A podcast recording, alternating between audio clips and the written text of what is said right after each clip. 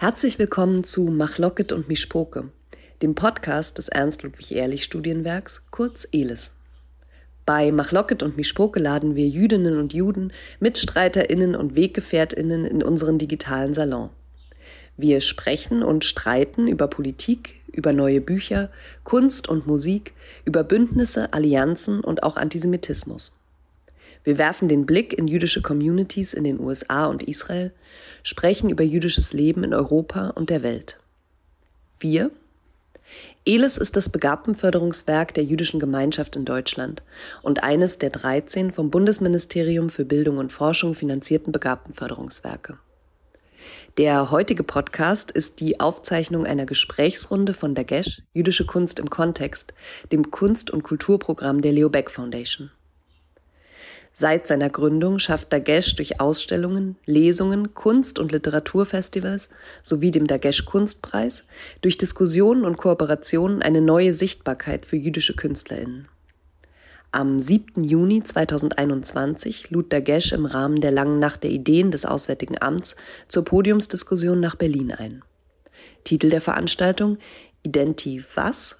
Identitätspolitiken in der Kunst und im Kulturbetrieb. Hören Sie jetzt das Gespräch mit Rebecca Einwohner, Ferda Attermann, Professorin Dr. Paula Irene Villa-Braslawski, Jo Frank, Anna Hetzer und Osan Zakaria Kisinkelic. Moderation Julia Jael Alfandari, Koordination Dagesh Jüdische Kunst im Kontext. Wir wünschen gutes Hören. Herzlich willkommen zur langen Nacht der Ideen. Äh, herzlich willkommen bei Dagesh Jüdische Kunst im Kontext. Mein Name ist Julia Alfandari. Ich koordiniere das ähm, Kunst- und Kulturprogramm der Leo Beck Foundation, der Gesch Jüdische Kunst im Kontext und werde heute mit diesen wundervollen Gästen neben mir ähm, den Abend oder das Gespräch moderieren. Ähm, ich freue mich sehr, mit diesen klugen Köpfen über dieses doch sehr schwierige sehr heiß debattierte Thema zu sprechen, Identitätspolitiken in der Kunst und Kultur und im Kulturbetrieb. Ähm, Identity was heißt unsere Veranstaltung und ähm, wir wollen heute über die Funktion, das Potenzial, aber auch das Übel von Identitätspolitiken in der Kunst und im Kulturbetrieb diskutieren und möglicherweise auch etwas streiten. Ich möchte dafür heute ganz, ganz herzlich begrüßen die Lyrikerin Anna Hetzer, den Verleger, Autor, Director of Development der Leo Beck Foundation, Jo Frank, ähm, Osan Zakaria Kesinkelic, äh, Lyriker und Autor, Ferda Attermann, Autorin und Publizistin, die Dramaturgin Rebecca Einwohner und die Professorin Dr. Paula Irene Villa-Braslawski, Professorin für Soziologie und Gender Studies an der LMU in München. Ich möchte auch noch, und dann fange ich, höre ich auch auf mit dem herzlichen Willkommensgruß, ähm, aber unser liebes Publikum da draußen im Stream begrüßen. Vielen, vielen Dank, dass ihr heute Abend mit dabei seid. Bevor äh, wir gleich loslegen, möchte ich noch ein, zwei Sätze zu Dagesh Jüdische Kunst im Kontext sagen, für alle, die uns nicht kennen. Ähm, wir sind eine Plattform und ein Netzwerk, unterstützen junge jüdische KünstlerInnen in Deutschland, fördern innovative Kunstprojekte und sensibilisieren, für jüdische Perspektiven. Wie unser Name eigentlich es schon beinhaltet oder sagt oder verrät oder nachfragt, ähm, fordert Kunst im Kontext ja diese Frage oder stellt diese Frage oder jüdische Kunst im Kontext tatsächlich auch, wer erzählt welche Geschichte, aus welcher Perspektive und mit welcher Art. Äh, Zakaria, ich würde dich da tatsächlich ganz gerne darüber befragen. Ähm, du schreibst oder du bist auch sehr erkennbar in deinen Texten immer wieder. Wie gehst du damit um? Als was erkennbar? Ähm, in deiner eigenen Identität, in deinen eigenen Identitäten. Also du schreibst dich nicht komplett raus. Man weiß, wer der Autor oder die Autorinnenschaft ist. Ja, ich glaube, es kommt immer darauf an, wer sind die Lesenden und welchen Aspekt meiner Identität oder Identitäten sehen die daraus. Ich würde zum Beispiel auch nicht wissen, unter welcher Schablone ich jetzt einen Text geschrieben habe, aber die Erwartungshaltung unterscheidet sich immer auch nach Kontext und Leserinnenschaft, weil ich in den seltensten Fällen ähm, ähm, unter der Schablone queer gelesen werde, obwohl es möglich wäre, mich zu lesen. ähm, aber es ist eine andere Kategorie, die ähm, bevorzugt verwendet wird und das ist das Migrantische oder das Migrantisiert oder das Muslimische. Ich habe mich aber noch nie vorgestellt als äh, muslimischer Politikwissenschaftler oder muslimischer Autor oder sowas, werde das auch in Zukunft auch weiterhin nicht tun. Aber es stimmt, dass diese Dinge eine Rolle spielen in meinem Schreiben und ich würde, glaube ich, sagen, dass es eher so ein Spannungsverhältnis ist, in dem man navigiert. Also einerseits Aspekte, die tatsächlich zu meiner Biografie gehören, auf die ich zurückgreife, andererseits eben auch nicht getrennt werden können von der gesellschaftlichen Zuschreibung, mit, der, mit denen ich konfrontiert bin und denen ich auch nicht entkommen kann. Das heißt, für mich ist, ähm, wenn ich jetzt auf dieses Ident diese identitätspolitische Frage zurückkommen würde, die Frage, ähm, was mache ich mit dem Begriff oder der Kategorie? Welche wähle ich aus in meinem Schreiben, in meinem öffentlichen Sein? Und das kann zum Beispiel das Migrantisierte sein, das kann das Muslimische sein. Und das kann mir auch Wege eröffnen, spielerisch damit umzugehen. Und mir gefällt auch dieser Gedanke des Spielerischen eigentlich im Schreiben. Ja, also mhm. ähm, ähm, wie kann ich ähm, Stigmata vielleicht auch ähm, nutzbar machen und die umfunktionieren, ähm, so dass sie mir gefallen, ähm, dass sie mir eine Möglichkeit bieten, vielleicht sie auch zu brechen oder auch eine Bühne zu eröffnen, in denen ich auch andere Fragen reinbringen kann, Themen erweitern kann, mhm. intervenieren kann in, in den Begriff hinein. Also es gibt ja auch diese lange Tradition, Schimpfnamen auch anzueignen. Das ist ja auch eine Form einer identitätspolitischen Gegenrede, wo ein Begriff, der dich eigentlich herabwürdigt, dich in deinem Sein ähm, negiert, ähm, zurückgewendet wird mhm. und dir eine Sprachfähigkeit verleiht. Und wo ich immer struggle, ist sozusagen, ähm, wo ist die Exit-Strategie im mhm. Sinne von, bis wohin kann ich sie nutzbar machen und, und wo hört es auf? Wo kann ich nicht mehr damit spielen? Wo eröffnet es mir nicht einen neuen hm. Handlungsspielraum, sondern engt mich ein, verfestigt mich in einer Schablone, unter der ich nur noch wahrgenommen werden kann. Mhm. Wenn ich das, ich weiß nicht, äh, ob ihr diese ähm, WDR-Talkshow von Daniel Donski äh, kennt oder gesehen habt, äh, Freitagnacht-Juice, da wirft er ja das als erste Frage, erste These in der ersten Folge rein. Die These, einmal Jude, immer Jude und fragt sozusagen, was passiert, wenn eine Person unter dieser Kategorie nur noch im öffentlichen Leben präsent ist wo ich die Entscheidung treffe, unter diesem Namen, ja, mhm. sozusagen betrete ich Öffentlichkeit, Politik, Kultur und so weiter. Und es gibt es eine Möglichkeit dann darüber hinaus noch was zu tun. Und das ist sozusagen das Dilemma, glaube ich, in dem man sich ganz oft bewegt, ähm, das Werkzeug als Werkzeug zu verstehen genau, ja. und nicht selbst das Werkzeug plötzlich für diese mhm. Idee zu werden. Mhm. Und das ist für mich am Ende auch eine Form von linker Identitätspolitik im künstlerischen Sein ein Instrument, was auf eine gesellschaftliche Realität antwortet, die sie überwinden will, nämlich ähm, die Stigmatisierung, die Marginalisierung, die Ausgrenzung, das auf die Bühne zu bringen, das zu thematisieren und Auswege zu finden. Und da weiß ich noch nicht, ob wir noch so, so gut darin sind, schon diese verschiedenen mhm. Auswege auszuloten und die zu definieren. Ja, apropos Stigmata oder die Verwendung von Labels als emanzipatorisches Mittel. Anna Hetzer, du schreibst. Als ich für eine Veranstaltung angefragt wurde, schrieb mir der Kurator, wie lesbisch sind deine Gedichte? Ich war zunächst irritiert, musste aber schmunzeln und wollte schon antworten, ich weiß nicht. Ich weiß nicht, was meine Gedichte miteinander tun, wenn ich nicht hinsehe. Ähm, genau, das Schmunzeln ist eine Sache. Allerdings ist diese Frage natürlich sehr interessant gestellt und ähm, verbirgt viele Komplexitäten und Annahmen. Ähm, meine Frage jedoch an dich, und du schreibst sehr viel darüber in, dein, ähm, in deinen Gedichten, aber auch in deinen Texten, kann das Ich, also das schreibende Subjekt, sich wirklich rausschreiben? Ich glaube, ganz prinzipiell würde ich sagen, dass das nicht äh, geht. Und ich glaube, dass es auch ein sehr wesentlicher Punkt, eine wesentliche Erkenntnis, denke ich, von ähm, Identitätspolitiken, dass man sich also seiner eigenen Perspektive im Schreiben bewusst ist und bewusst wird. Und das ist ähm, ein, ähm, ich würde sagen, auch etwas, was, was gut ist, sich dessen bewusst zu sein, weil man dadurch auch ähm, die Begrenztheit der eigenen Perspektive versteht.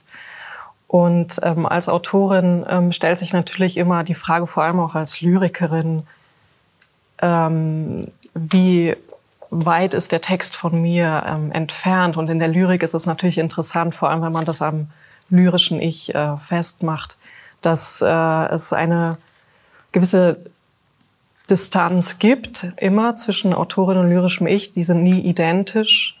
Aber es gibt irgendwie in der äh, Lyrik, würde ich schon sagen, eine gewisse Nähe, die noch mal stärker ist als beispielsweise ähm, in der Prosa. Und ähm, damit kann man spielen, das kann man auch benutzen. Ähm, ich denke da zum Beispiel an die ähm, Confessional Poets äh, in Amerika, die ähm, sehr wichtig sind, glaube ich, auch für eine bestimmte Form der queeren Lyrik, die sich also sozusagen das, ähm, die eigene Autobiografie äh, aneignen und das auch äh, sichtbar machen. Das heißt, da ist die Autorin und das lyrische Ich der Texte sehr, sehr nahe, ähm, obwohl sie nach wie vor auch getrennt voneinander betrachtet werden sollen. Und darauf kann man sagen, bezieht sich diese Überlegung, wie lesbisch sind meine Gedichte. Natürlich sind sie von mir geschrieben als Texte, aber sie wirken dennoch äh, für sich genommen ähm, in der Welt. Also so ähm, stark kann man das eben nicht, nicht auflösen. Und ähm, damit schwingt natürlich auch eine Erwartung an diese Texte mit drin, ähm, dass sie auf eine bestimmte Weise sein müssen. Also es kommt eine Erwartung an die Texte heran und diese Frage kann ich mhm. äh, tatsächlich nicht beantworten. Was machen meine mhm. Gedichte, wenn sie miteinander tun? Sie machen alles Mögliche, habe ich festgestellt und habe auch ein, ein, ein Gedicht dazu geschrieben. Das heißt lesbische Gedichte und äh, das beschäftigt sich mit dieser Frage. Mhm. Ähm, Meinungen, Reflexionen? Ja. Gegen Argumente. Paula, schieß Naja, ich finde so interessant auch, äh, ein bisschen wie du das gerade besprochen hast, auch wie du das, äh, Anna, gerade dargestellt hast in deiner Frage. Ich finde so interessant, dass wir irgendwie in so einem Moment leben, wo beides so da ist, nämlich einerseits genau das, was du gerade, Zacharias, auch angesprochen hast, also ein sichtbar machen, zumindest im deutschsprachigen Kontext, was äh, echt Entwicklungsland und Region ist in der Hinsicht im Vergleich zu anderen Kontexten, zu sehen, genau wie strukturell, wie historisch, wie kollektiv diese Frage von Ich-Sein ist. Also unter welchem Label, wer wird wie sichtbar, hörbar, wahrnehmbar, adressierbar, wer nicht und äh, in welcher Art und Weise. Und gleichzeitig, und das, da würde ich gerne ein bisschen widersprechen, ich weiß gar nicht, ob euch, aber so einer Fiktion, die da immer mitschwingt in bestimmten Formulierungen, nämlich als könnten wir verfügen über diese Frage. Ich mhm. finde, es gibt eine ganz starke und wirklich auch symptomatisch für unsere Gegenwart Reduktion darauf, mein Personalpronomen bin ich oder ich suche mir aus oder ich wende um oder ich stelle die Frage oder das schreibende Ich. Ich weiß, es ist jetzt so alles nicht gemeint, aber es gibt diesen manchmal sehr explizit formulierten Anspruch. Ich kenne das sehr aus diesen Queer, Gender und so Kontexten. Ne?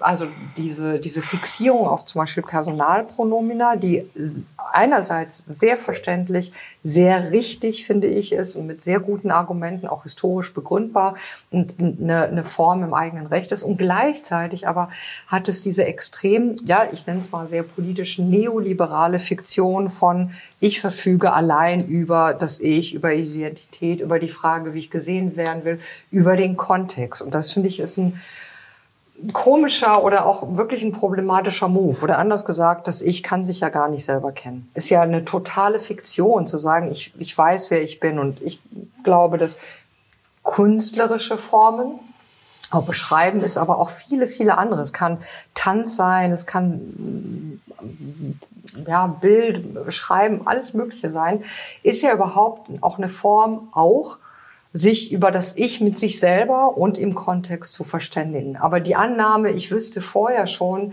wer das Ich ist, das da schreibt oder so, äh, und das erleben wir, glaube ich, alle immer wieder, das ist ja, ist ja wirklich eine Fiktion. Also wo ich ein bisschen Widerspruch hätte, eher in der Diskussion, ich weiß gar nicht, ob jetzt direkt an, an euch, aber ja, es ist diese, ich finde, politisch aufschlussreiche und gar nicht zufällige, ich würde sagen, wirklich Reduktion auf die eigene Verfügbarkeit über die Identität. Und das ist wirklich äh, falsch. Rebecca Einwohner. Äh, ich finde das sehr interessant, was du gesagt hast. Und ich finde es ähm, auch sehr wichtig.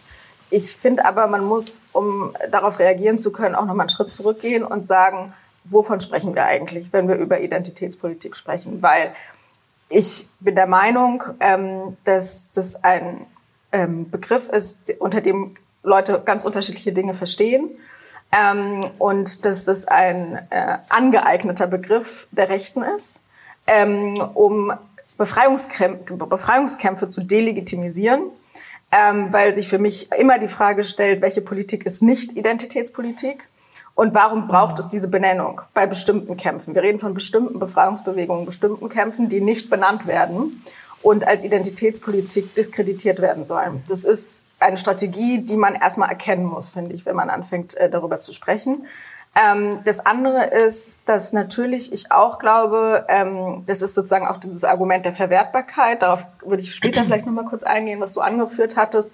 Also auch diese Idee, dass man sozusagen diese Labels benutzt, ähm, innerhalb eines neoliberalen Systems sie kontrollierbar macht, sie verwertbar macht ähm, und sozusagen auch zugreifen kann auf die, ohne dass sie strukturell irgendetwas ändern muss. Das ist ein Problem, ähm, aber das erstmal zur Seite. Ich glaube, ähm, dass es auch sehr wichtig ist, ähm, zu verstehen sozusagen, wie Zuschreibungen funktionieren.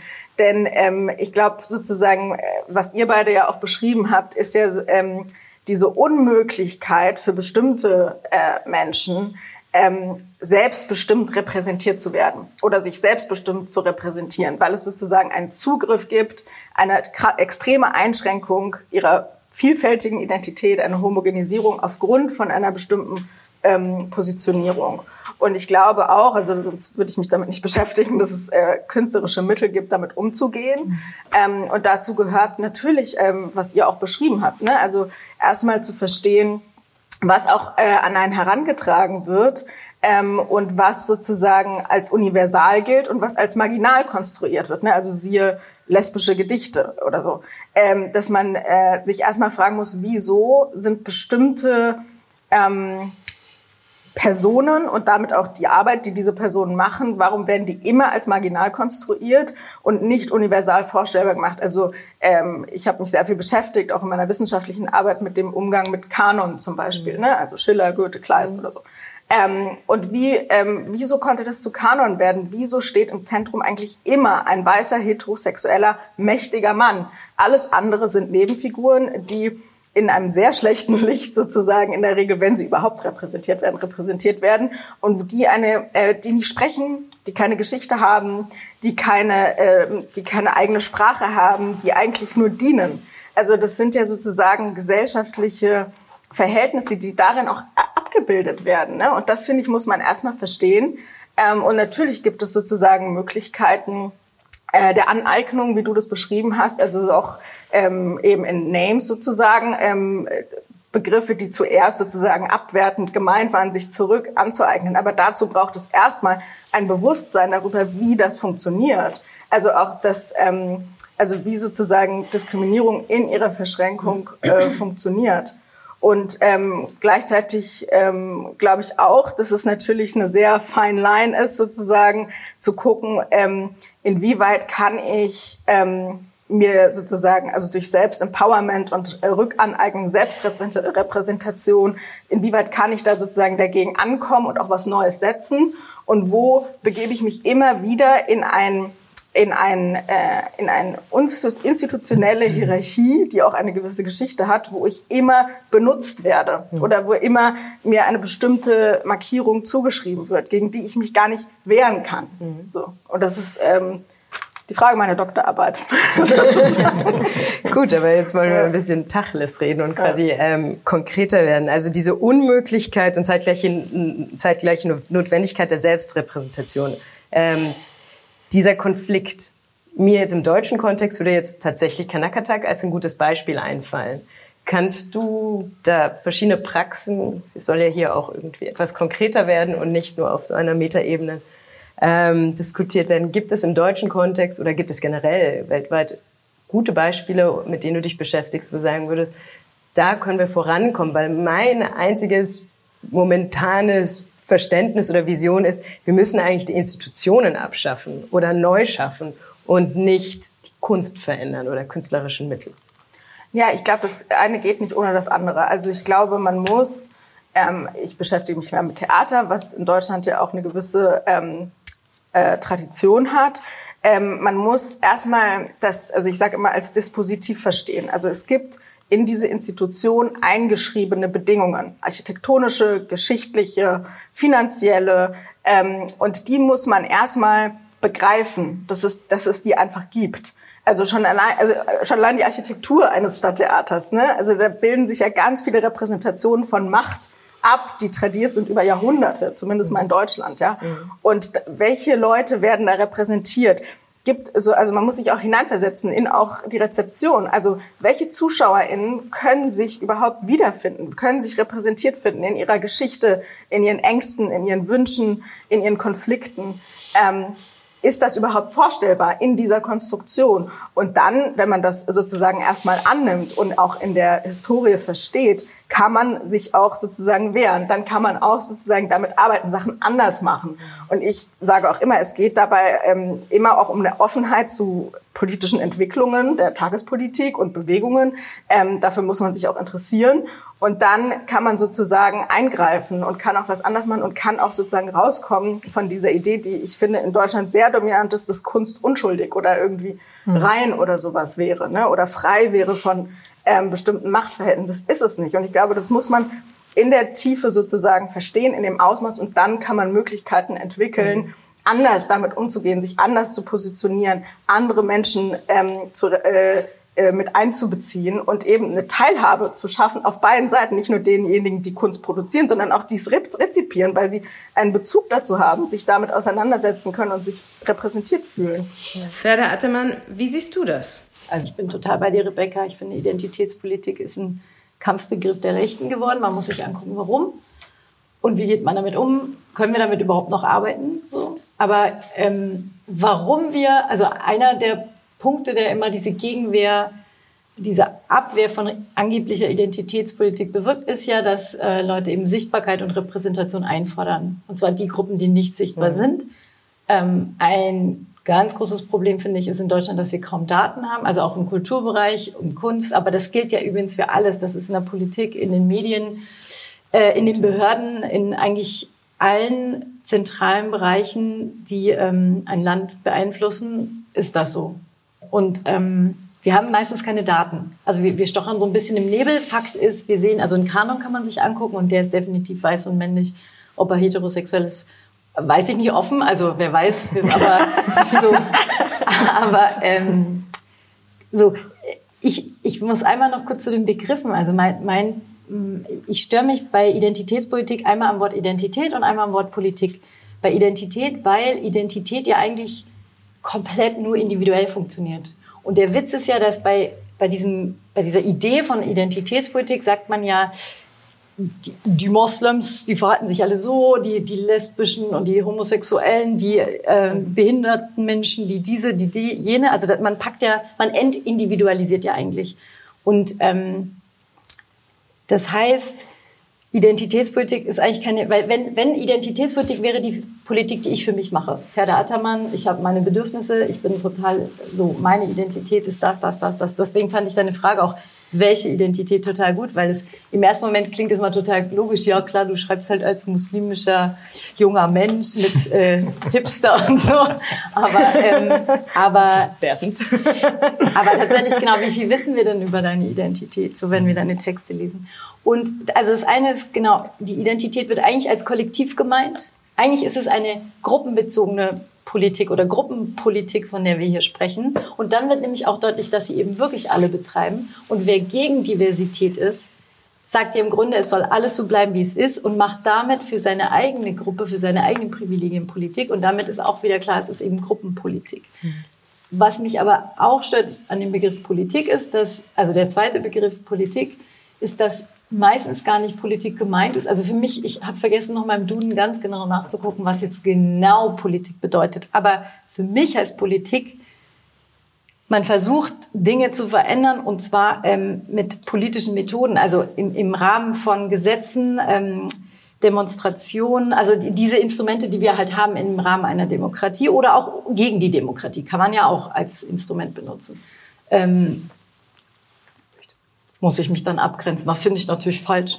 Aber äh, was ich sagen will, ist, oft reden wir eigentlich von so Gruppengeschwafel. Also es geht, ich weiß nicht, ich finde, viele der sogenannten identitätspolitischen Debatten haben keinen politischen Ansatz oder da geht es nicht darum, wirklich irgendwie strukturell etwas zu verändern oder tatsächlich Menschen irgendwelche Rechte oder Gleichhabe, Gleichstellung oder Teilhabe zu besorgen, sondern da geht es eher um so mhm. was eben jemand meint, wie es ist. Und dann mhm. wird es als Identitätspolitik beschrieben und äh, ich möchte da gleich ergänzen eigentlich, weil ähm, in unserem Vorgespräch auch ähm, fiel mir danach ein sehr schönes Interview ein, was, glaube ich, sehr relevant für diese Diskussion ist. Und da ich anfangs sagte, wir müssen eigentlich auf die His Historie oder die Geschichte von Identitätspolitiken uns darauf achten, uns aber auch wirklich damit auseinandersetzen. Und ähm, der Begriff an sich Identitätspolitik ähm, war ähm, oder entstand eigentlich oder wurde mitgeprägt,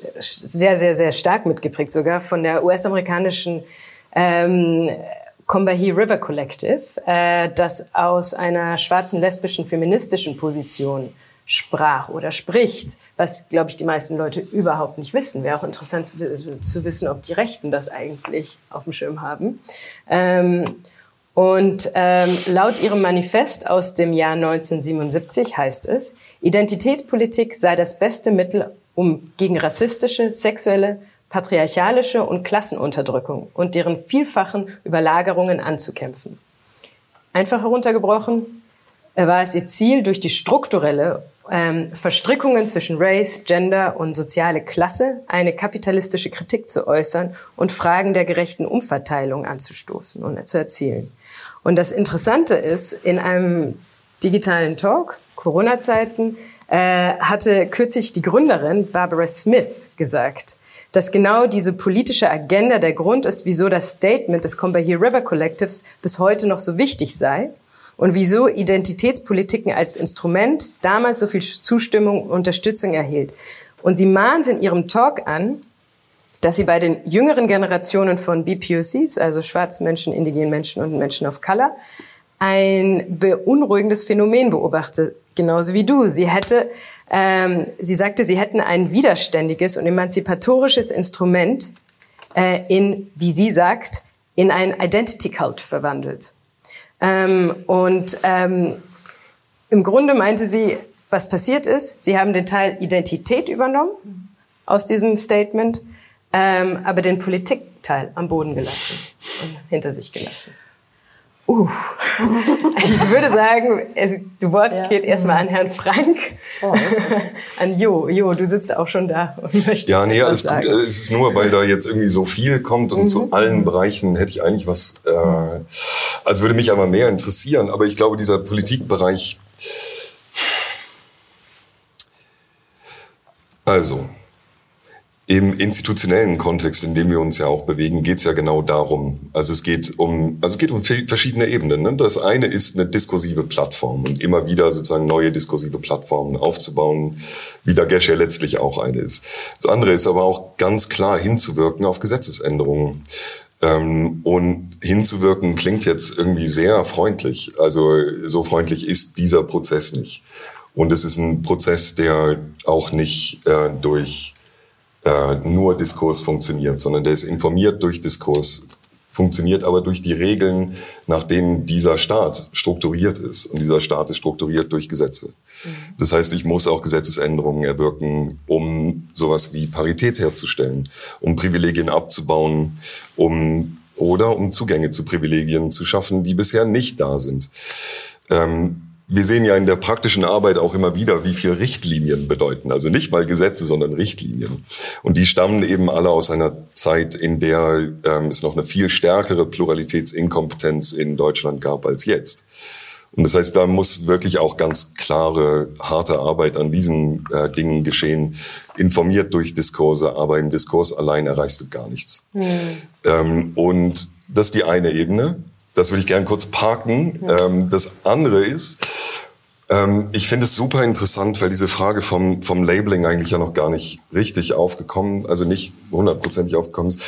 Es super spannend, als du ähm, äh, vorhin darauf aber schon mal verwiesen hast. Also wir haben ja unterschiedliche Erfahrungen, gerade im künstlerischen äh, Setting, wie geht man mit diesen Labels um, weil sie auch Zugänge zum Markt bedeuten.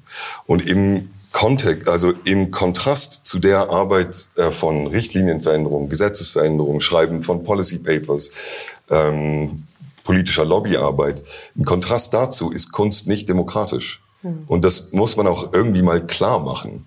Also wenn man sagt, wir wollen allen möglichen Zugang äh, verschaffen zum Markt, ja, das sagt aber über Kunst noch nicht viel aus, denn äh, die Repräsentation ist immer nur ein Teil dieses äh, des künstlerischen Verfahrens. Also wenn ich mir anschaue, wie es im Verlag läuft, ist total klar. Wir wählen nicht Manuskripte aus nach repräsentativen äh, Maßstäben, sondern nach künstlerischen Maßstäben und nach dem, was unser Interesse ist. Und das ist eine Struktur, die komplett ausschließend ist, darin aber auch ihre Stärke hat, dass man sagen kann: Wir haben einen Verlag, das ist ein Unternehmen Gleichzeitig ist es auch eine Diskursfläche.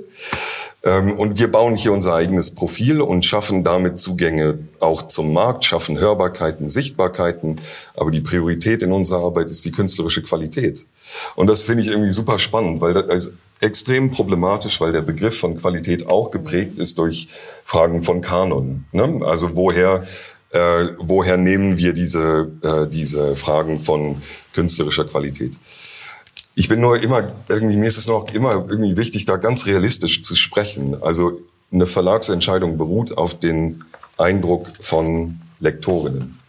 Und die kommen mit ihren Qualitätsansprüchen. Dadurch werden die, äh, werden die Profile gebildet. Die Vielfalt der Verlage bildet dann wieder eine Vielfalt der Programme. Aber äh, das Labeling, und das nur ganz kurz nochmal, das Labeling ist aber ein Riesenproblem innerhalb dieses Prozesses, weil auch das Teil der Entscheidung wird in manchen Fällen.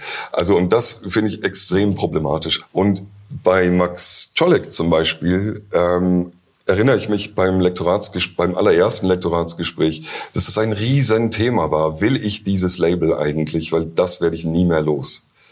So, und das bedeutet, und in der Praxis heißt das, kein Mensch rezensiert seine Gedichte mehr. Sie fassen es nicht an. Und man könnte äh, das aber machen. Das ist aber super spannend. Also äh, die Realität ist dann sozusagen, dass die Rezensentinnen äh, äh, Sorgen haben, mit seinen Gedichten umzugehen, gerade weil sie in Schmerzbereiche auch deutscher Geschichte gehen, immer wieder diese Schmerzmomente auch äh, provozieren und äh, die Irritation am Leben halten wollen. Plötzlich wird das nicht angefasst, weil die Kategorie nicht mehr stimmt. Also es findet keine künstlerische Auseinandersetzung mit einem Künstler mehr statt. Und das finde ich ist ein super spannendes Phänomen, was auch ein Ausschluss, mhm. äh, was auch äh, diese Ausschluss, äh, ausschließende, ausschließende Wirkungen hat. Mhm. Ich glaube, es gibt ganz, ganz, ganz viel zu sagen. Ähm, ich fange mal mit dir an, Paula. also ich würde gerne zunächst direkt darauf antworten, aber auch noch auf den anderen Punkt. Aber ich finde, also das, ich kann das total gut nachvollziehen und ich glaube, wir alle kennen das auf die eine oder andere Art und Weise. Genau die Frage, als wer wirst du hörbar? Bist du jetzt die Feministin? Bist du die Professorin? Bist du die Mutter? Bist du die Migrantin? Bist du die dies oder bist jenes? Und die Kunst ist ja sozusagen anzuerkennen, da würde ich nochmal sehr stark machen wollen, was du vorhin gesagt hast, finde ich nicht so sehr meine Worte, nicht das, was du gesagt hast. Aber die Frage nicht von so sehr Repräsentation, sondern dass darüber auch verhandelt wird und wir uns äh, damit auseinandersetzen müssen, wer gilt als das Unmarkierte, wer gilt als das Allgemeine, bei wem wird diese Frage nicht gestellt, als wer sprichst du, sondern das ist die Kunst, das ist die Literatur, das ist die Wissenschaft, das ist die Politik, das ist die Person, das ist das Subjekt, das ist die Vernunft. Und bei wem muss ein Label dran, um zu sagen, das ist die jüdische Stimme, das ist die weibliche Stimme, das ist die migrantische Stimme, das ist die süddeutsche Stimme, das ist die, und so weiter. Und das ist tricky, weil das, glaube ich, nicht so aufgeht in dieser, wer wird repräsentiert oder nicht, sondern was sind auch die Formen, was ist überhaupt die Idee von Repräsentation? Mhm. Also ich würde ja behaupten, niemand wird repräsentiert, nirgends in der Kunst. Aber das ist auch nicht so einfach, als dass wir sagen könnten, naja, dann fragen wir da nicht danach, sondern weil andererseits Repräsentation ein ganz wichtige Vorstellung, eine ganz wichtige Fantasie ist und ganz viel zu tun hat mit Ressourcen, mit Macht, mit Deutungsfähigkeit, mit Entscheidung. Ähm, aber wir können halt nicht mitreden. Also ich, ich, mich interessieren, ich, das ist die einzige Runde, in der ich bereit bin, über Identitätspolitik zu diskutieren. Aber öffentlich, ich schreibe dazu keine Texte, ich gebe dazu mhm. keine Interviews. Ich halte das für eine total selbst, also so wir halten uns damit auf mit dieser Debatte. Ich habe auch keine Lust auf Tierse oder irgendeinen beleidigten alten SPD-Mann zu reagieren, der findet irgendwie, er hätte sein Klientel verloren und ähm, das also dieses, dass Minderheitenkämpfe jetzt als Identitätspolitik gelabelt werden und als solche jetzt rauf und runter diskutiert müssen, werden müssen, nämlich, ich glaube, du hattest es sogar von gesagt, dass sie diffamiert werden oder du. Und jetzt so ein, in so ein Rechtfertigung, also ich rechtfertige nicht, was ich mache. Ich, ich, ich denke von den Zielen aus. Die Ziele sind mehr Sichtbarkeit, mehr Repräsentation, mehr Diversität. Mhm. Eine andere ansprechen. Und ich glaube schon, also für mich war es, als ich das erste Mal im Ballhaus Naunin war, und Theater gesehen habe, in dem Leute auf der Bühne sind, die so aussehen wie ich. Und ich oute mich jetzt hier mal, ich wollte eigentlich auf eine Schauspielschule, hab's versucht.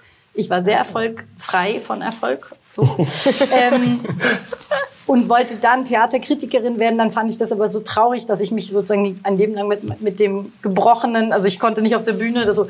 Aber ich liebe Theater. Ich war früher viel im Theater und dann war ich im Ballhaus und habe zum ersten Mal Kennex auf der Bühne gesehen. So, also sichtbar und auch thematisch. Und es war für mich eine Offenbarung. Und es hat, und ich finde, es hat eben schon einen demokratischen Aspekt, weil auch in der Literatur ähm, die, die meisten Verlage wollen einfach fett Bücher verkaufen und gucken, wer könnte viele Bücher zu was kaufen. Und dann hast du eben schon diesen demokratischen Aspekt wieder drin, weil das Problem ist, die sitzen da in ihren Kämmerlein, die Lektorinnen und die entscheidenden Personen und denken, wer ist mein Publikum? Und sehen nicht, dass dieses Publikum, also zum Beispiel, ich komme immer gern mit der Zahl, 40 Prozent aller Kinder und Jugendlichen, also aller unter 18-Jährigen in ganz Deutschland flächendeckend, haben einen sogenannten Migrationshintergrund. In fast allen Städten und äh, Ballungszentren sind über 50, also mindestens 50 Prozent der Kinder und Jugendlichen aus Einwanderfamilien. Das muss man einfach, also wenn ich mir angucke, wer ist meine Audience, ja, und will ein Theater irgendwie noch Reichweite haben in einer Großstadt in zehn Jahren, dann muss, müssen die das mitdenken. Mhm. So. Deswegen finde ich, es macht Sinn, von den Zielen her zu denken und weniger darüber, was jetzt genau identitätspolitik ist. Der Begriff aus den mhm. 60ern oder dem 18. Jahrhundert, äh, der war noch nicht da, aber ist der Begriff wichtig? Nein, es geht darum, dass wir mhm. für, also für wen möchten wir was erreichen? Und wenn man nämlich Minderheitenkämpfe oder Rechte sagt, dann wird auch völlig klar, worum es geht und warum diese Abwehrreflex das dürfe jetzt nicht sein, das sei jetzt Identitätspolitik und die Idee, die, jetzt packe ich noch alles, was ich denke, rein, dann höre ich auf. Die Idee, diese absurde Idee, die bei manchen entstanden ist, dass zu viel Rücksicht in den letzten Jahren ja. auf Minderheiten mhm. genommen wurde. Die wird dann mhm. nämlich, finde ich, klar, wenn man das Begriff, wenn man nicht mehr von Identitätspolitik spricht, sondern vom Begriff. Wir reden hier von Minderheiten, die noch Minderheiten sind. Solange sie Minderheiten sind, wurde nicht zu viel Rücksicht auf mhm. sie genommen.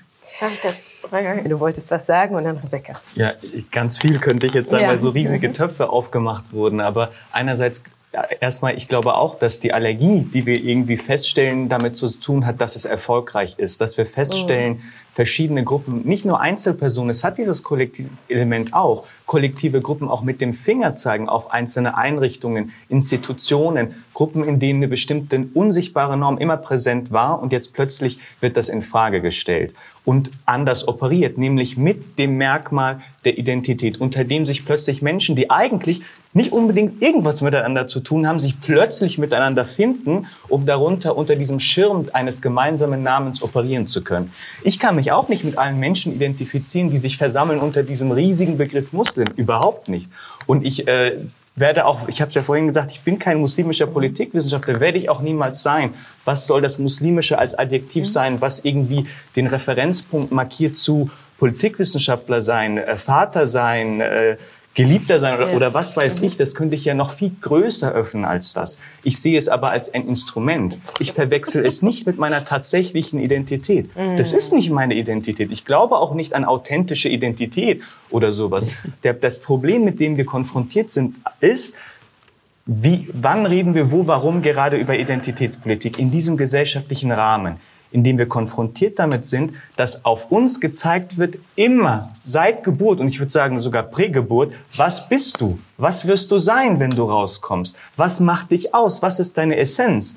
Und warum, warum soll ich mich repräsentiert fühlen von einer Person oder Gruppe unter diesem einen Merkmal, unter dem ich mit identifiziert werde? Warum? Das ist mir noch nicht schlüssig. Ich kann mich gleichzeitig auch repräsentiert fühlen, natürlich von anderen Menschen die nicht muslimisch sind, die nicht muslimisch ja. sind. Und das ist dann das Problem dieses Identitätskultes, mhm. was so äh, mhm. provozierend irgendwie auch mhm. formuliert wurde, was ich verstehen kann. Weil plötzlich verfängt man sich in der Idee der Essenz. Mhm. Auch der Idee, dass man nur von einer bestimmten Person repräsentiert mhm. werden könnte. Nur durch sie äh, ähm, nur in sie sich einfühlen kann und nur sie fähig wäre, sich in mich einzufühlen. Und das glaube ich nicht. Mhm. Es gibt ganz viele Menschen, die unter dem unter dem Label der Diversität oder Räume und Gehör und der Intersektionalität Räume bekommen, wo ich mhm. sagen würde, nein, ich fühle mich in keinster Weise mhm. von dir repräsentiert mhm. in dem, was du sagst. Und da ist dann das Dilemma, wer bekommt Gehör unter dem Aspekt der Identität ja. und wenn nicht. Und wir schaffen diese Pluralisierung. Das ist ein langer Satz. Viele Kommas. War, war super. Rebecca. Ja, also, ähm, ich stimme dir total zu, ähm, vor allem in deinem ersten Punkt, weil ich auch glaube, dass man anhand dieser ähm, Beißreflexe äh, erkennt, dass sich was gerade, dass sich was bewegt. Ne? Also dass es sozusagen wir uns in einem Prozess befinden und dass sozusagen sich auch was verschiebt in der Art und Weise, wie wir sozusagen normalerweise umgehen miteinander. Ja. Und ähm, das glaube ich schon. Ich glaube aber auch, dass es sozusagen ein absolutes Missverständnis ist, ähm, wenn gesagt wird, dass ähm, die sogenannte Identitätspolitik, ich habe vorhin angeführt, warum ich den Begriff nicht verwenden will, ähm, dass die die Gesellschaft spalten würde. Ja, das ist wirklich, finde ich, absurd, weil ähm, was die Gesellschaft spaltet, sind Merkmale und es gibt Hierarchien in unserer Gesellschaft, die man sehr klar beschreiben und benennen und auch empirisch beweisen kann, die unsere Gesellschaft spaltet und unterteilt in wertvolle Menschen und nicht wertvolle. Menschen, in schützenswerte Menschen und nicht schützenswerte Menschen. Ähm, diese Merkmale werden immer wieder als unschuldig konstruiert, auch in künstlerischen Settings, ähm, als ob sie sozusagen ähm, sozial konstruiert sind und dadurch keine Bedeutung hätten. Ich würde sagen, natürlich sind sie sozial konstruiert, aber sie haben eine Bedeutung, eine materialistische Bedeutung in der Realität von hier lebenden Menschen. Das ist das, ähm, was ich sagen wollte zur Spaltung. Und ähm, Außerdem finde ich auch sozusagen, man kann natürlich ähm, kritisieren, wie ähm, diese Debatte läuft oder welche Leute da äh, sozusagen besonders Gehör ähm, bekommen, welche Leute vielleicht auch sozusagen glauben, dass sie für andere sprechen können. Ne? Das ist ja auch eine Frage von Fürsprecherinnenschaft. Wer kann das überhaupt? Mhm. Wer hat überhaupt ein Mandat dafür, mhm. äh, eben für Muslime zu sprechen oder für Schwarzmenschen zu sprechen oder welche Bevölkerungsgruppe auch immer? Das finde ich auch eine Frage, die man stellen muss. Also wer mhm. ist überhaupt befugt? für andere zu sprechen? Und geht das überhaupt? Ich würde sagen, nein. Aber ähm, ich glaube, dass es ein Mythos ist, dass diese Debatte ähm, jemals demokratisch geführt worden ist. Also dass es jemals sozusagen alle gleichermaßen gehört worden sind. Das stimmt nicht. Und das ist, glaube ich, ähm, oft, ähm, das wäre meine Antwort auf dieses Argument, ne, dass das sozusagen die Gesellschaft spaltet oder dass das jetzt sozusagen alles zerstört an Errungen, Errungenschaften durch emanzipative Bewegungen. Ich würde sagen, es ist das Gegenteil, weil zum ersten Mal Leute zu Wort kommen, mhm. einmal kurz gehört werden in der gesamten Geschichte der Menschheit. Mhm. Voila. ja, ach, also auch einmal wieder so viel. Also ihr könnt auch da einfach reingehen. Das ist äh, mhm. wahrscheinlich immer besser.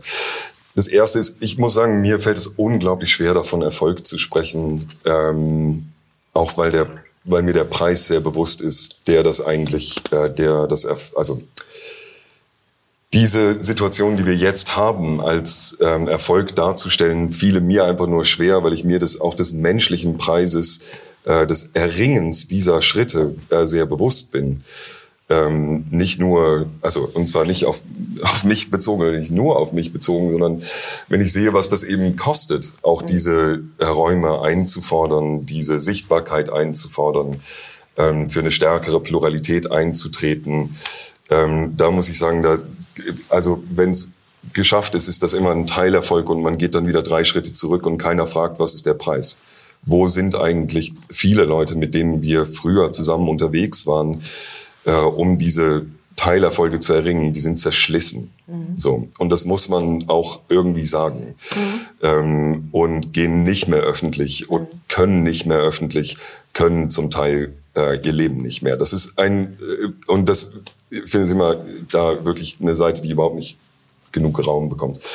Das andere ist, ich meine, also diese Gesellschaft als sozusagen sie droht äh, zu spalten, ist ähm, entsteht auch irgendwie aus so einer Homogenitätsfantasie, zu der diese Labels dazugehören. Also das finde ich irgendwie eine interessante Sache. Also es ist nicht, also die gehören dazu und wir müssen auch ganz, äh, ganz ehrlich sagen, wer jetzt von gesellschaftlichem Zusammenhalt spricht in einem konservatorischen Sinne, also wir müssen den gesellschaftlichen Zusammenhalt bewahren. Ja, ja, entschuldige mal, also wir haben keinen gesellschaftlichen Zusammenhalt. Und es wäre auch ganz sinnvoll, auch darüber ähm, auch darüber ehrlich zu sprechen. Ähm, und da muss ich aber wieder zurück zu dieser künstlerischen Ebene. Also wir sind, das sind eher so mh, gesellschaftspolitische Sachen, aber ähm, ich, würd, ich benutze diesen Begriff der Identitätspolitik gar nicht, also in der Beschreibung auch meiner eigenen Arbeiten nie. Ähm, und zwar genau, weil es ein rechter Kampfbegriff ist und wir jetzt gerade ja auch wieder sehen, was für Räume Rechte ähm, gewinnen dadurch und wie dieser Begriff selbst wieder zum Unsichtbaren führt. Und das ist ein ähm, und das finde ich so wahnsinnig tragisch dann, dass aber die Auseinandersetzung ja auch unter KünstlerInnen, die ähm, so prinzipiell vielleicht in eine ähnliche Richtung marschieren, äh, dass wir dann auch noch anfangen, uns einander zu zerfleischen, äh, würde ich immer sagen, ey, genau, das, genau, das ist der Erfolg äh, der, äh, der Rechten. Wir sind Teil der eigenen Unsichtbarmachung. Und das ist eine Frage, äh, mit der wir uns, glaube ich, mehr beschäftigen müssen. So, das jetzt auf. Nein, es ist, ist super. Ähm, es geht tatsächlich auf meine nächste Frage auch an. also ich, darf ich noch äh, kurz genau. anknüpfen, weil ich glaube, ich äh, würde auch an diese Spaltungsfrage gerne noch hin, also anfügen. Letztendlich greife ich da vieles auf, was schon gesagt wurde, aber vielleicht um das nochmal äh, für mich, also für mich auch zusammenzufassen, ist, ähm, kann man das ja eigentlich als Dick Move wirklich von der Rechten bezeichnen, dass sie sozusagen erst die anderen ausgrenzen und sich dann also quasi und dann sagen, ja jetzt, ähm, wenn ihr aber zu Wort kommen wollt, dann ist das ähm, sozusagen ähm, Identitätspolitik. Und ich würde an diesem Punkt auch klar sagen, dass ähm, wir Identitätspolitik äh, da auch nochmal verstehen müssen als eine antidiskriminierende Arbeit, die äh, ja in allen Bereichen, auch in der Kunst ähm, von Bedeutung ist, also sozusagen den Fokus darauf äh, legen, wenn wir über Identitätspolitik sprechen.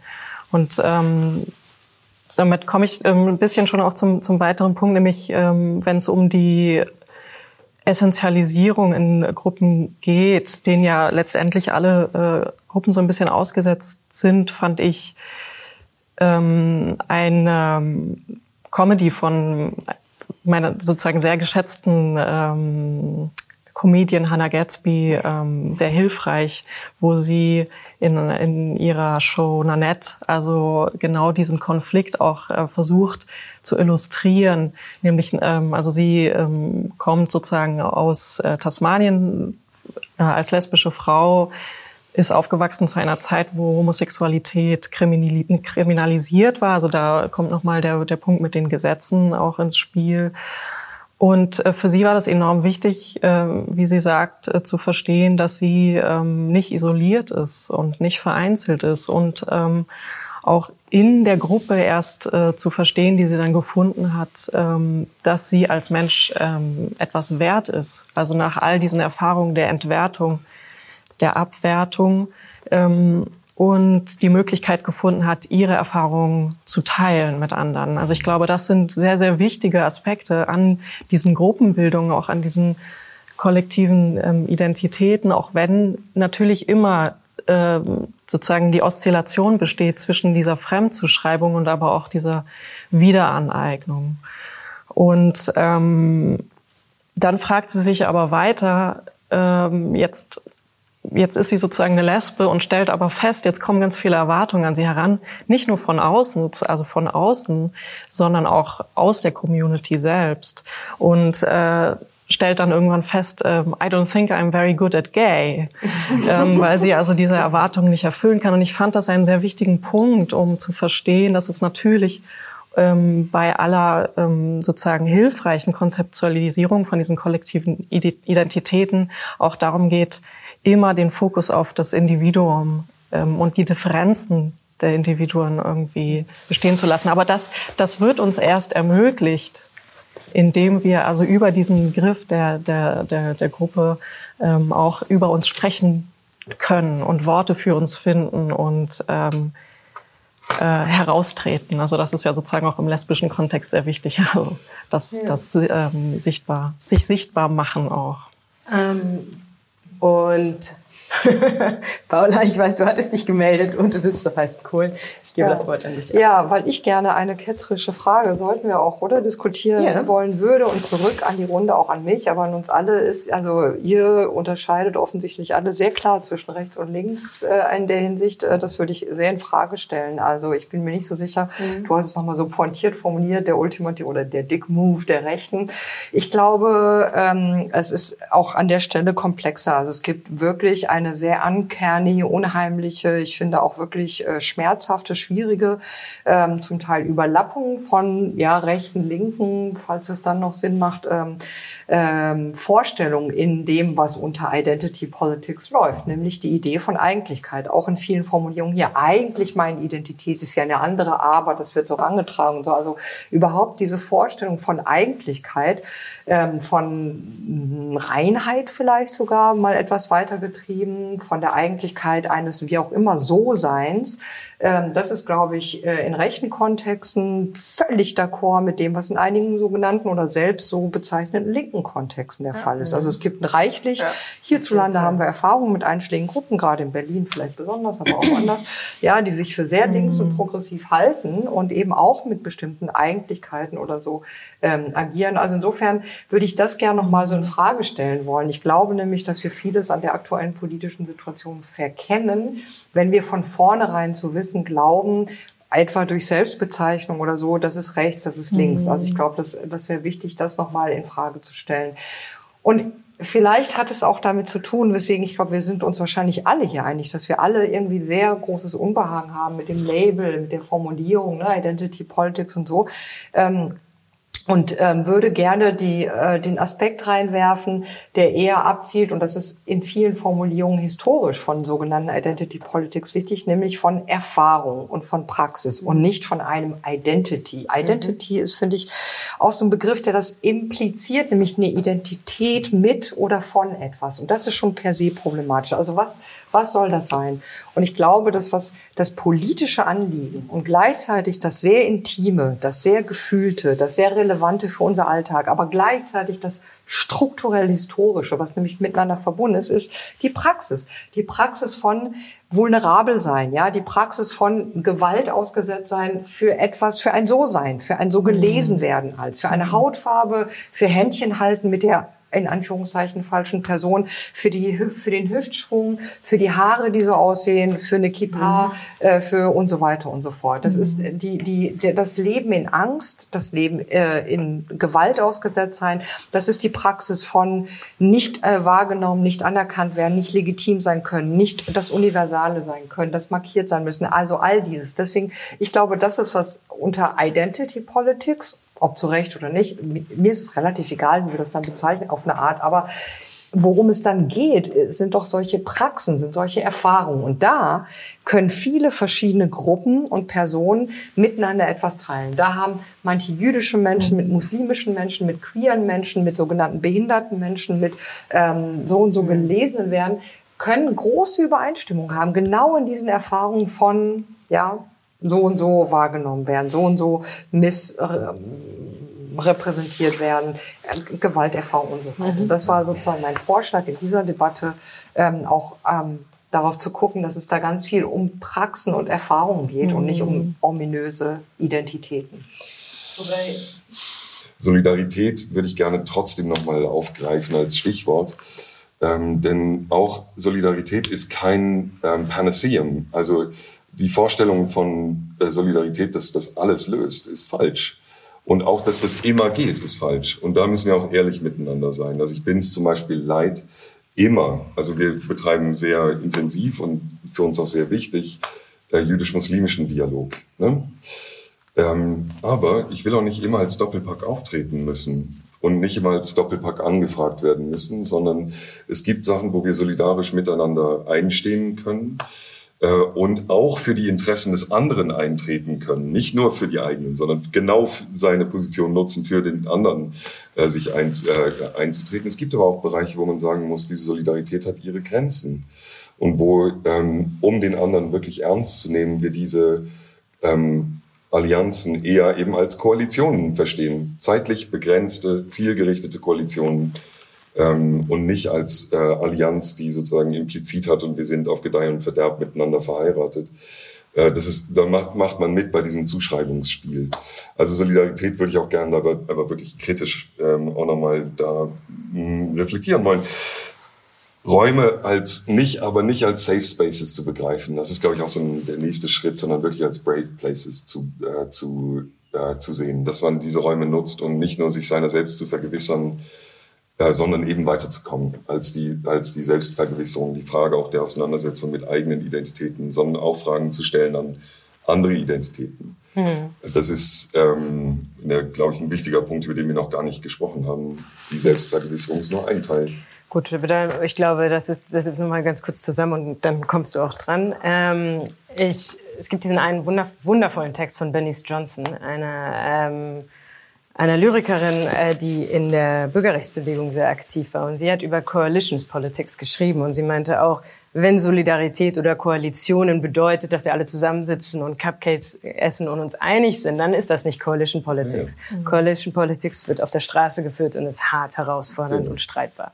Ähm, absolut. Ich glaube, du redest auch, das meinte ich davor gar nicht so sehr mit Solidarität, aber auch diese Frage von Utopien, gar nicht so sehr von der institutionellen Ebene, von der du ja gerade sehr stark geredet hast, sondern ich denke schon, dass wir an Utopien, es gibt so viele Kämpfe, die die Generation vor uns schon geführt mhm. haben. Und diese Idee, da sind wir noch gar nicht, wir müssen uns noch irgendwie einig werden und uns sehen.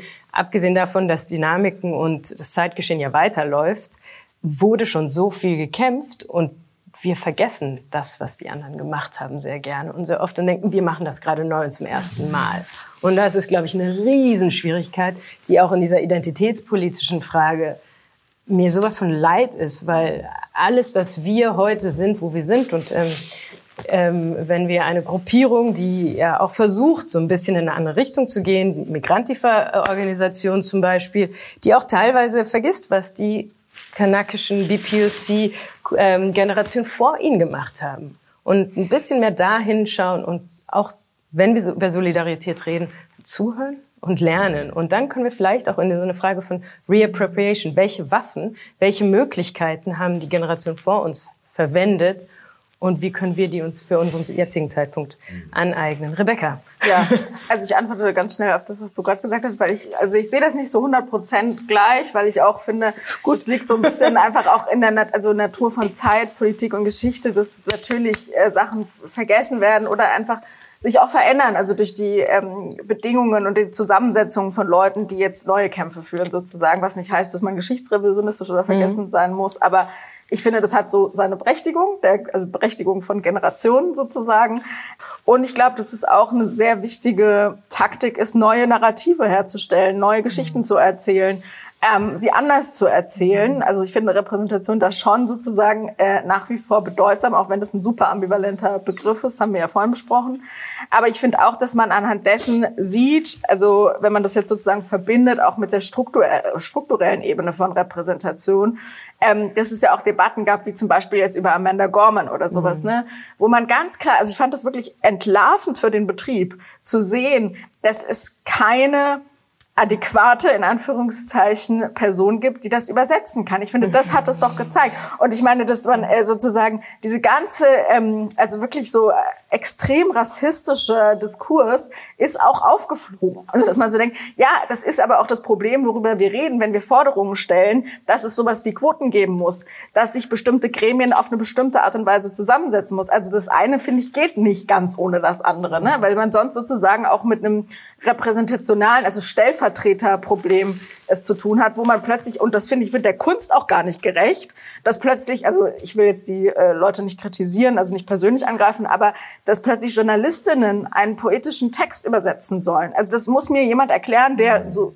wie ihr oder so, also dass man so denkt, das kann, es kann doch nicht sein, dass es keine Person gibt in Deutschland, die bekannt genug ist, die in der Diskussion sozusagen mal aufgekommen wäre. Habe ich nicht gesehen. Und das ist für mich das strukturelle Problem, was man angehen muss. Deswegen haben diese Befreiungskämpfe nach wie vor eine wichtige mhm. Rolle zu erfüllen und eine, eine Legitimation, die man nicht einfach wegsprechen kann. So. Jetzt bin ich fertig.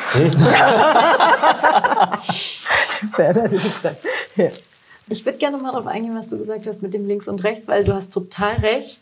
Äh, das war nochmal anders als linke und rechte Identitätspolitik. Was du meintest, ist ja auch, der, der Gegenwind kommt ja nicht nur von rechts. Das war ja dein, oder? So habe ich. Nee, also ich meine schon, es gibt äh, rechte und linke Identitätspolitik, äh, die sich äh, total deckt. Und das war genau die Formulierung kollektive Befreiung. Lies mal in den rechten Blättern, die reden sowas von kollektiver Befreiung mhm. und von Herrschaftskritik und von außerparlamentarischer Opposition und von Emanzipation und so. Also das meinte ich eher. Das okay. gibt eine große Übereinstimmung Übereinstimmung, die sich nicht deckt mit den sozusagen Selbstzuschreibungen der Leute.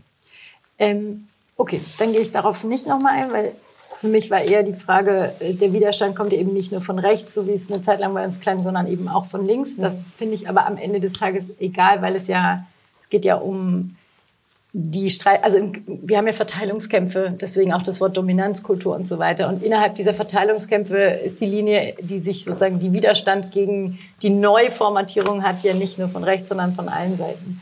Aber ähm, ich finde, also nochmal mit der Frage Utopie, ich, ich finde deswegen wahnsinnig wichtig, zwar hast du recht, da müssen wir wahrscheinlich noch viel verhandeln, aber ähm, ich glaube, also wenn wir losgehen und Dinge einfordern oder so, Diversität ist ja kein Selbstzweck, sondern das hat ja einen, einen Grund, warum wir das wollen. Das ist ja nichts, oder auch Quote ist ja ein Instrument. So.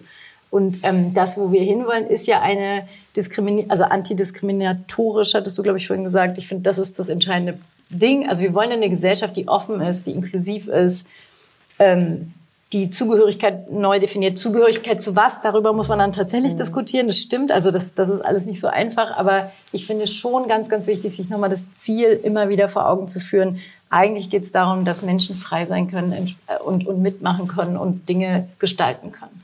Und dabei finde ich, und jetzt komme ich nochmal auf was ganz Frühes mit dem Labeling.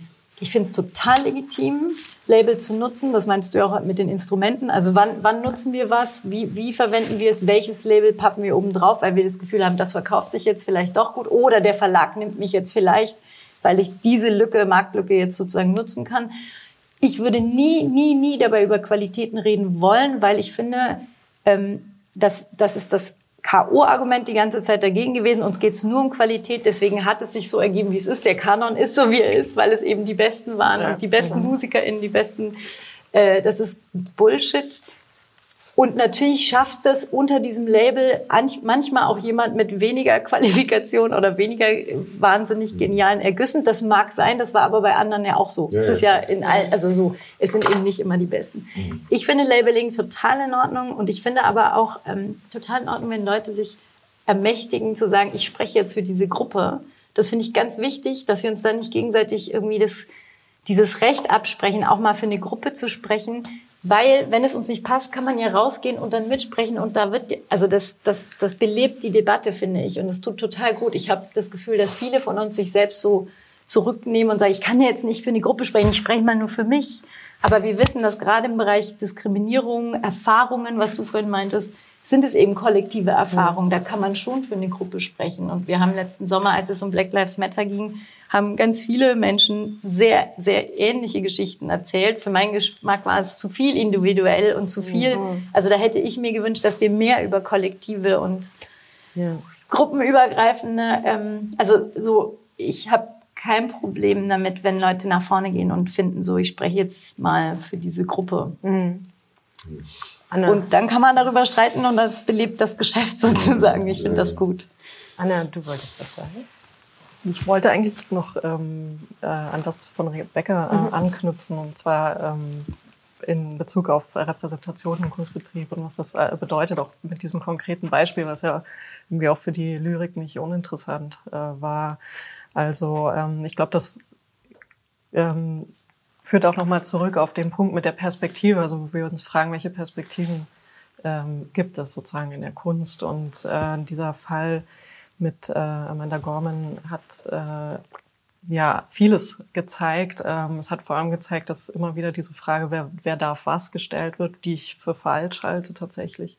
Darum geht es nicht, sondern äh, mit welchem ähm, Erfahrungshorizont ähm, tun Menschen diese Arbeit und es geht ja auch also viel mehr um die strukturellen Fragen, nämlich wer ähm, übersetzt, wer ist da sozusagen als äh, mögliche Übersetzerin.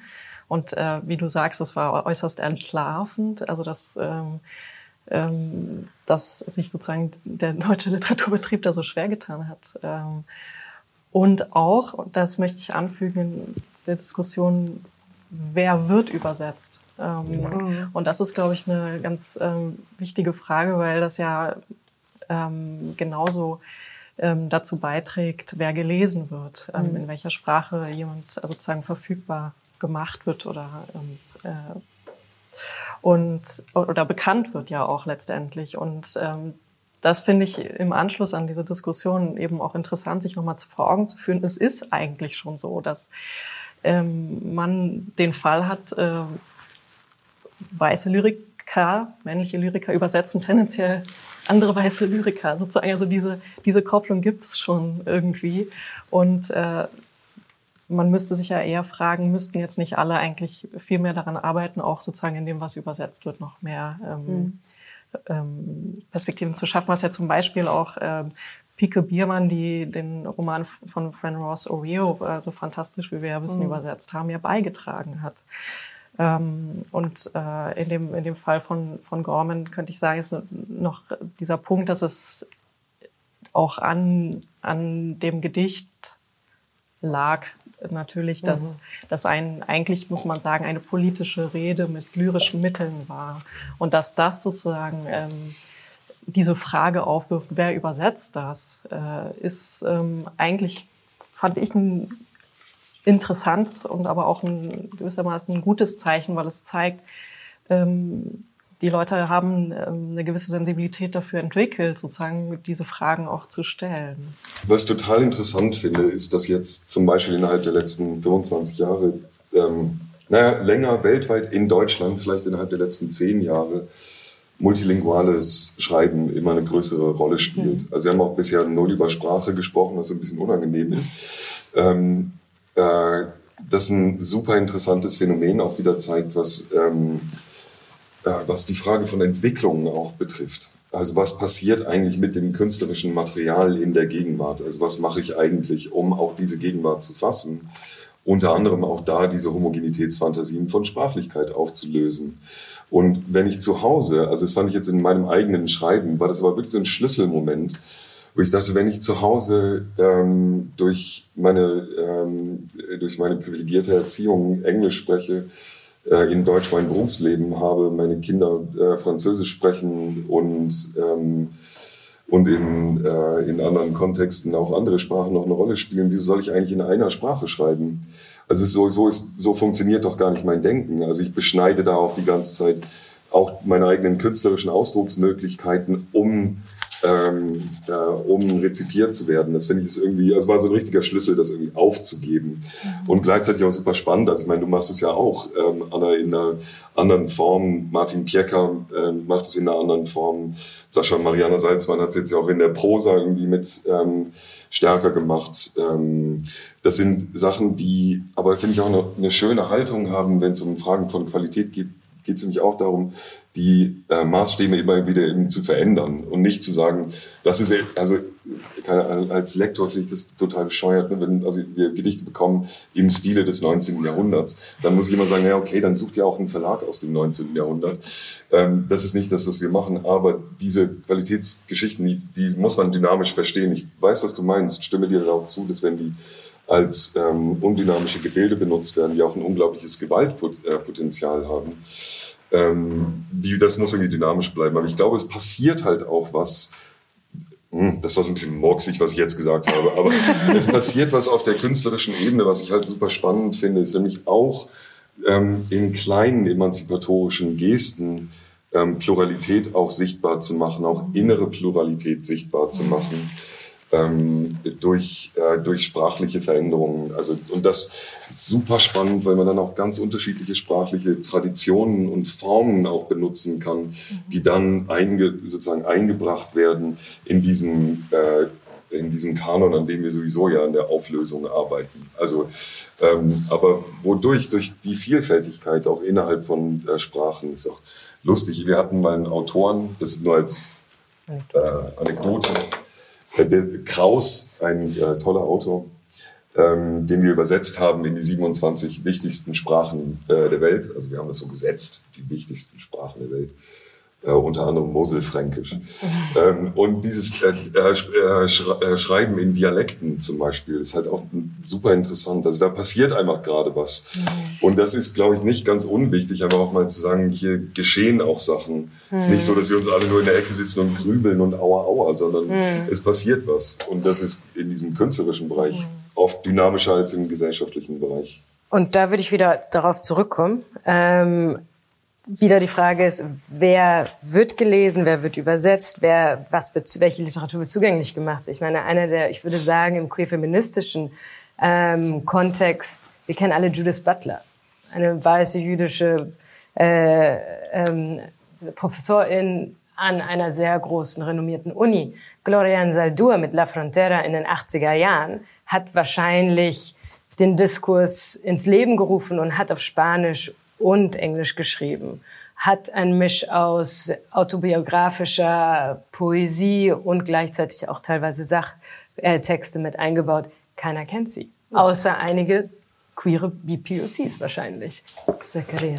Ich würde gerne kurz anknüpfen an das, was ihr zwei gesagt habt und auch dieses, wer wird übersetzt, wer wird ähm, wahrgenommen. Und das hat, finde ich, der Fall Gorman auch gezeigt. Diese große gesellschaftspolitische Neugier auf Lyrik, die sich dann auf die USA eigentlich bezogen hat oder immer diesen Referenzpunkt USA nimmt, was wir ja ganz oft auch im aktivistischen Feld sehen können an Begrifflichkeiten, äh, Konzepten und so weiter, die sozusagen aus diesem Raum gen genutzt werden, um irgendwie Gegenwärtiges zu beschreiben.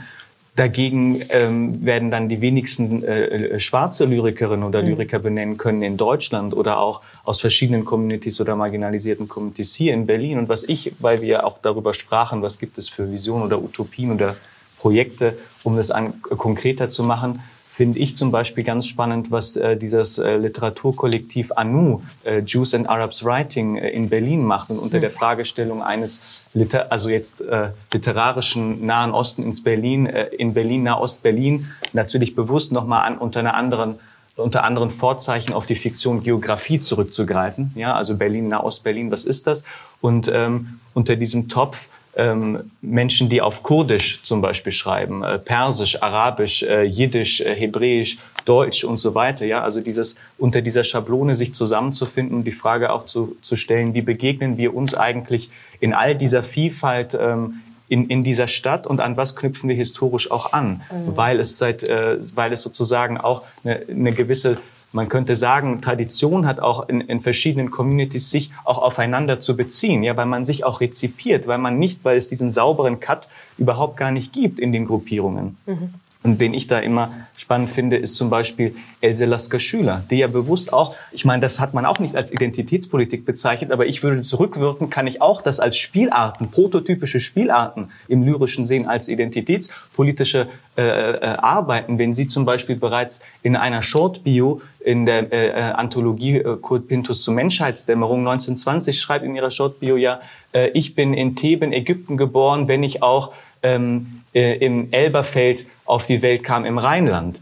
Und in diesem Spannungsverhältnis sich bewegt von eigener Biografie, Identifikationen, Verortungen und einer äh, gesellschaftlichen Stigmatisierung und Markierung von außen immer als Orientalinnen und Orientalen, die hier nicht, hier nicht zugehörig sind zur Gesellschaft. Und es sozusagen hier auch immer mehr solche Projekte gibt, die versuchen, diese Verknüpfungen zu bauen, das macht mich neugierig, was ermöglicht, das ist ja auch eine äh, äh, geografisch inspirierte Identitätspolitik hier, ne, die auf die Fiktion Nahost, Nahosten irgendwie auch zurückgreift, das irritieren zu können. Was kann ich ähm, aufgreifen? Wie kann ich es irritieren? Wie kann ich vielleicht das auch brechen und das zu meinem Werkzeug machen. Und da gibt es etwas, das würde ich mir ganz oft wünschen, mehr auch Auseinandersetzung damit, was, was, was, es, was es gibt auch für Möglichkeiten. Da muss ich nicht erst in die USA gucken, um mich inspirieren zu lassen von einem US-Diskurs. Mhm. Das ist auch ganz spannend eigentlich mit Sprache, weil ich glaube, ich finde es interessant, diese ja, Vielzahl an, an Literatur, die gerade publiziert wird aus ähm, wie POC und generell anders markierten äh, Autorinnenschaft, die wirklich auf Deutsch herausgegeben wird. Und, und das ist neu. Also und das ist relativ neu und das ist zugänglicher, was natürlich sich, und wir beschäftigen sich natürlich auch mit dem Kontext hier vor Ort. Ja. Ähm, um zu einem Ende zu kommen, Wir haben jetzt schon sehr lange geredet. Außer es brennt noch irgendwo an einer Ecke und Kante. Überall. Sehr viele Töpfe ja, aufgemacht. es ist interessant zu sehen, ganz lässt es sich einfach nicht trennen. Wir reden nur über die Kunstproduktion, wir reden nur über Kunst. Der Betrieb schwingt immer mit. Also ich habe ganz viel gelernt.